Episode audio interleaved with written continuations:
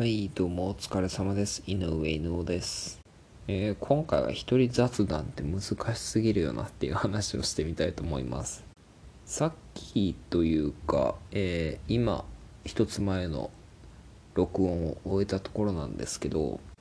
まあ、後半にも話しましたけど本当何話してんのか分かんなくなってくるんですよね。で相方とかいると、まあ、相方っていうか、えー、と話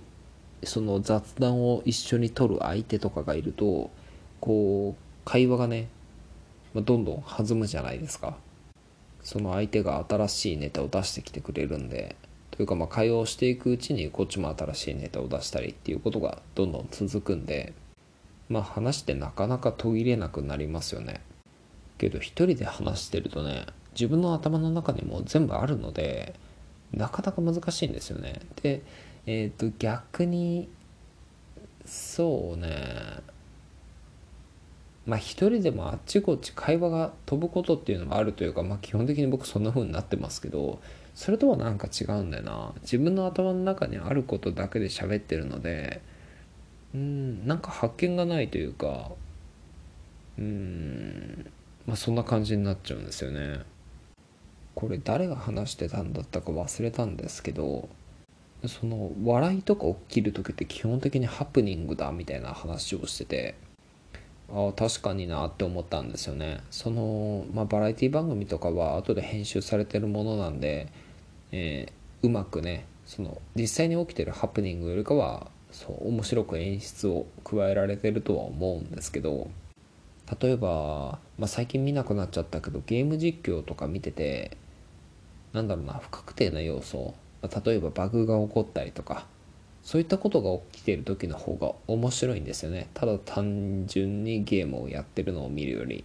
でトークが面白いとかっていうまあトーク自身自体が確かに面白い人っていうのもいるんだけどそのトークそのものよりかはなんだろうな、うん、ゲームがうまくいかなかった時に焦ってる様子とか、うんまあ、ゲームの中で起きる突然の出来事にまあ、突然の出来事への対応にパニクってる様子とかそういうところが面白いんだろうなと思って。でこれって雑談も同じだと思うんですよね。だから一人で雑談やって面白いものを作れって言われるとこれ結構難しくって。だから一人で何かやるんだったらそうね。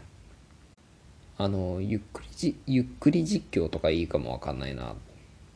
あの東宝のねゆっくりとかで一人で家計を作っていく。まあこれ漫画描いてるのと同じような感じだと思うんですけどセリフのやり取りをすることでそこにハプニング性っていうのを作り出せると思うんですよね。でも一人でやってると、まあ、一人で自分自身が喋ってるとハプニング性なんて作りようがないじゃないですか、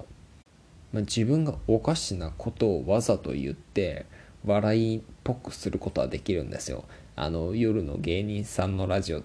とかね。そんな感じのやつ。